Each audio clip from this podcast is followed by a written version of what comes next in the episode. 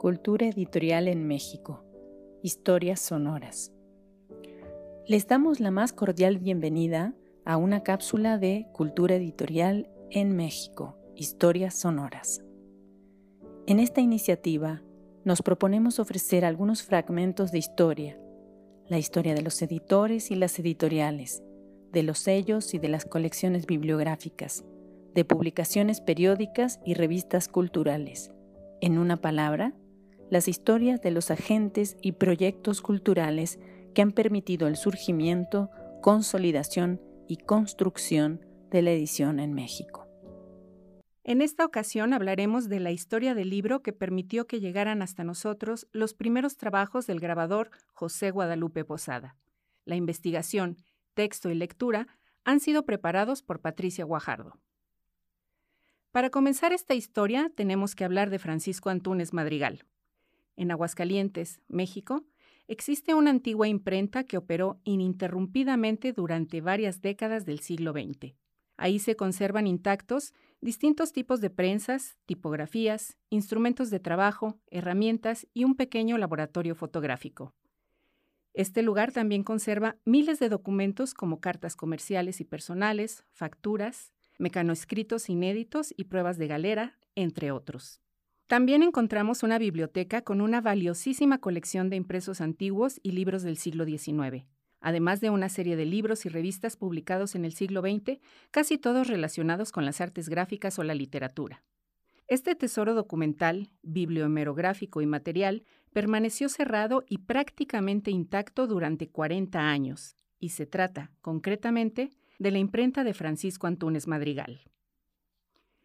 En este taller, ubicado casi en el centro de la ciudad, se fabricó un libro que fue publicado hace casi 70 años y que recoge las litografías y grabados que Posada realizó cuando apenas tenía 19 o 20 años de edad. El libro se titula Primicias litográficas del grabador J. Guadalupe Posada, Aguascalientes, León, 1872-76 y se publicó en 1952 para conmemorar el centenario de su nacimiento. El autor intelectual e impresor de este maravilloso libro fue Francisco Antúnez Madrigal, quien nació en la ciudad de Morelia en 1907, justo unos años antes de que estallara la Revolución Mexicana. En 1930, él se incorporó a la Secretaría de Educación Pública como maestro rural y posteriormente desempeñó diversas comisiones técnicas y administrativas. Esas comisiones lo llevaron a recorrer varios estados de la República Mexicana. Finalmente se estableció en Aguascalientes en 1936. Ahí formó una familia y estableció su propio taller. Antúnez trabajó para la Secretaría de Educación Pública durante 35 años, aunque su verdadera vocación fue otra. Desde su infancia, comenzó a trabajar en la imprenta de su padre y toda su vida se dedicó a escribir e imprimir libros, propios y ajenos. Lo hizo hasta el día de su muerte. Desde su juventud, Antúnez Madrigal solía visitar antiguas imprentas para adquirir maquinaria, tipos y placas, y además conseguir impresos para su colección particular. De esta forma, llegó a sus manos el muestrario del taller de Trinidad Pedrosa que contenía, entre otras maravillas, los primeros trabajos de José Guadalupe Posada. El muestrario que consiguió Antúnez Incluía una serie de litografías religiosas, caricaturas políticas, ilustraciones para cajetillas de cigarros y viñetas, entre otros. Posada, el grabador mexicano, es ahora internacionalmente conocido por ser el creador de la calavera Catrina o garbancera y numerosas imágenes de calaveras. Sin embargo, este tema representa un porcentaje menor de su vasta producción. Es importante mencionar que Posada murió en 1913 y que los primeros textos sobre su obra se publicaron en la década de 1920. Hasta 1950 realmente se había escrito muy poco sobre él. Francisco Antúnez sabía que la obra de Posada era valiosa por su calidad artística, y no sería descabellado afirmar que deseara conservar las imágenes desde la primera vez que tuvo en sus manos el muestrario de la imprenta de Trinidad Pedrosa. Esto sucedió en el año de 1937, y así lo consigna en su libro Primicias litográficas. Con la información que tengo hasta el momento, no es posible saber con certeza si Antunes fotografió el muestrario en 1937 cuando lo vio por primera vez, o consiguió que se lo prestaran para la edición de su libro 14 años después, es decir, en 1951. Independientemente de lo que realmente sucedió, lo que puede afirmarse con certeza es que Antunes Madrigal, con su destreza y experiencia como impresor, ideó la solución técnica que le permitiría publicar las obras de Posada en una nueva edición. Las ilustraciones, que originalmente fueron producto de litografías y grabados, serían reproducidas a través de grabados y fotograbados.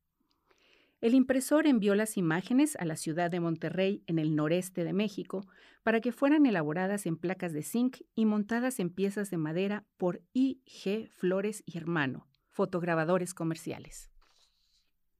Hacia 1950, el taller de Antunes contaba, entre otros considerables insumos, con una prensa piloto, una prensa Chandler Price y una gran cantidad de familias tipográficas. En las cartas y facturas que se conservan en el archivo, se descubre que Francisco Antunes cultivaba directamente sus relaciones comerciales con empresas alemanas, de las que importaba los tipos móviles, ornamentos y maquinaria. Imprimir con tipos móviles europeos en esa época representaba algunos inconvenientes, como retrasos en los envíos o pólizas desiguales. La tipografía se compraba por kilo.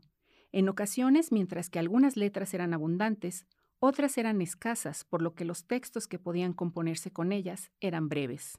Además, las importaciones se realizaban por vía marítima, tardaban meses en llegar a su destino, y en cada pedido Antunes tenía que recordar insistentemente a los fabricantes que no olvidaran enviarle las letras con acentuación castellana, es decir, la A, E, I, O, U con sus respectivos acentos y letras como la ñ en mayúscula y minúscula o la letra U con diéresis. Había algo todavía más importante. Además era necesario que los tipos tuvieran altura americana, porque si los enviaban con altura europea, tendrían que ser devueltos y viajar nuevamente durante semanas por el mar. Antunes escribió en 1951 una carta a su amigo Francisco Díaz de León, que además de ser pintor y grabador, en ese momento dirigía la Escuela Mexicana de las Artes del Libro.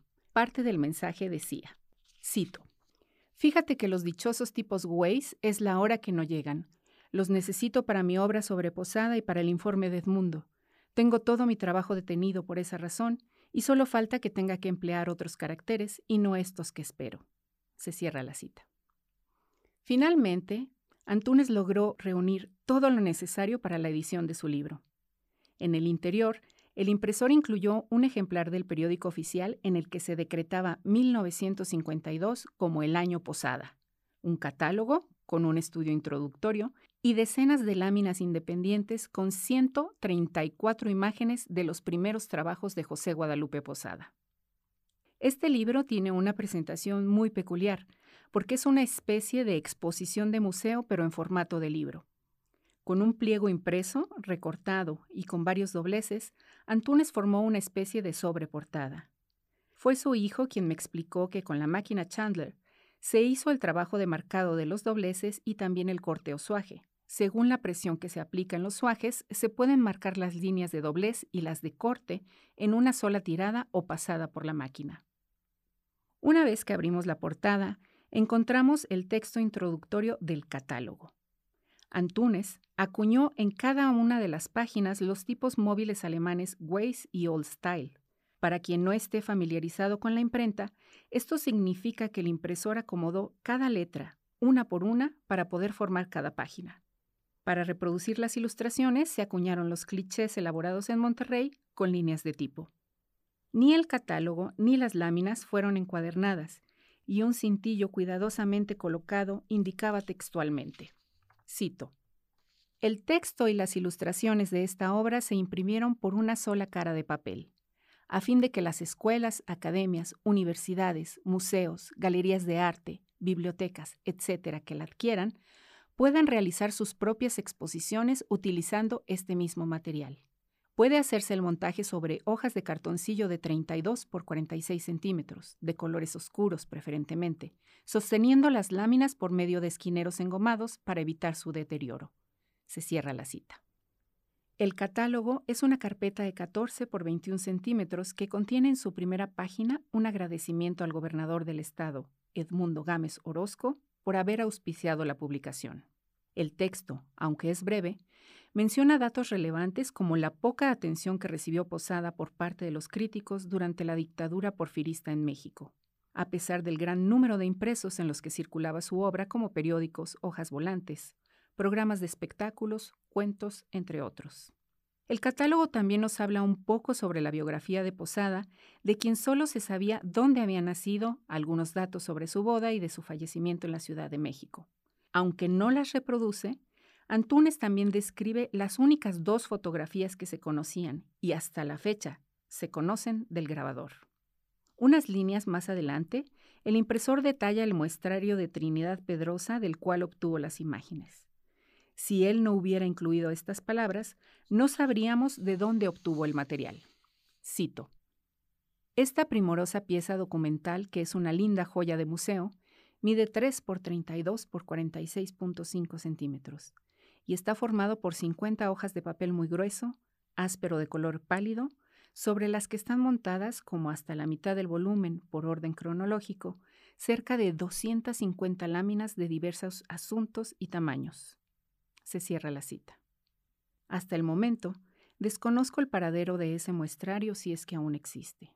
Antunes describe el taller de Pedrosa como uno de los mejores de la República por la moderna maquinaria de vapor, la riqueza de las tipografías y por la maestría y composición de las estampaciones. Ahí aprendió Posada los fundamentos de tipografía, grabado y litografía. El texto del catálogo es breve, apenas rebasa las 10 páginas. Para cerrarlo, el autor escribió algunas palabras para que observáramos con mayor atención las imágenes que considera más valiosas.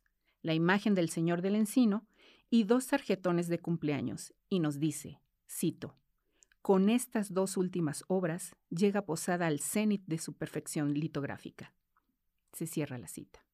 El libro Primicias litográficas del grabador J. Guadalupe Posada, además del catálogo, obviamente, contiene las 134 litografías reproducidas en decenas de láminas independientes de 18 por 26 centímetros.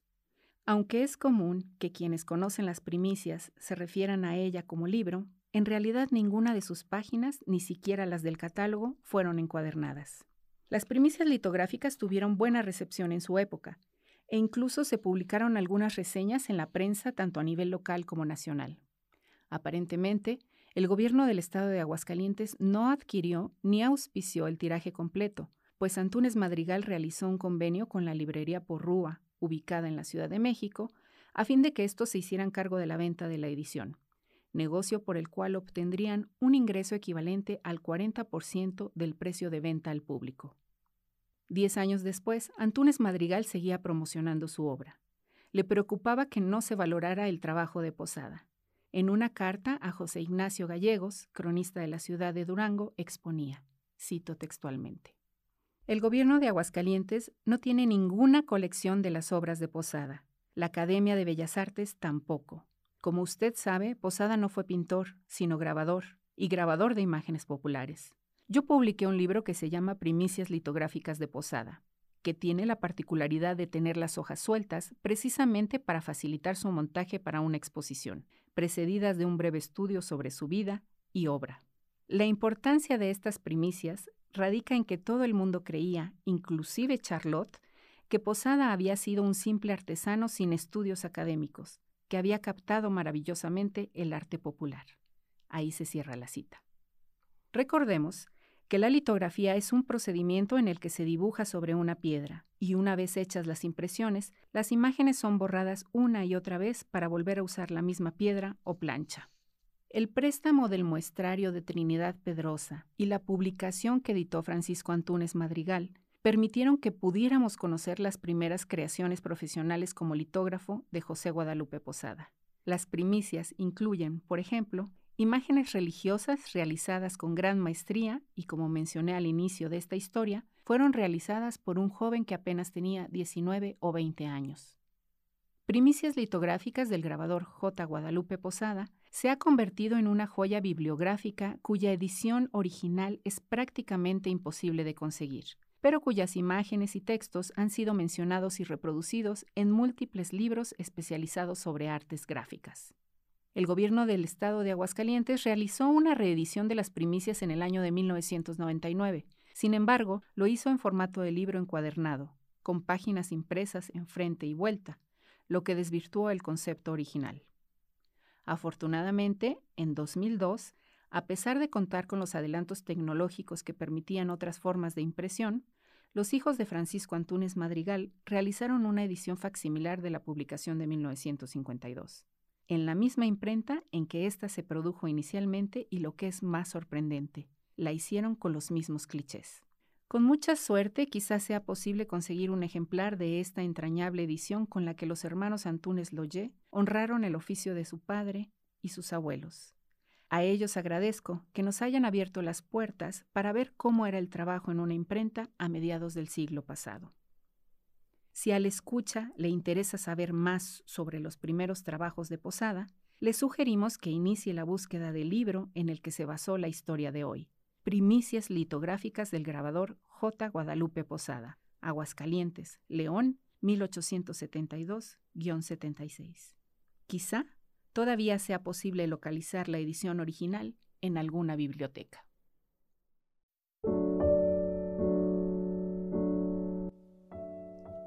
Cultura editorial en México. Historias sonoras. Les damos la más cordial bienvenida a una cápsula de Cultura editorial en México. Historias sonoras.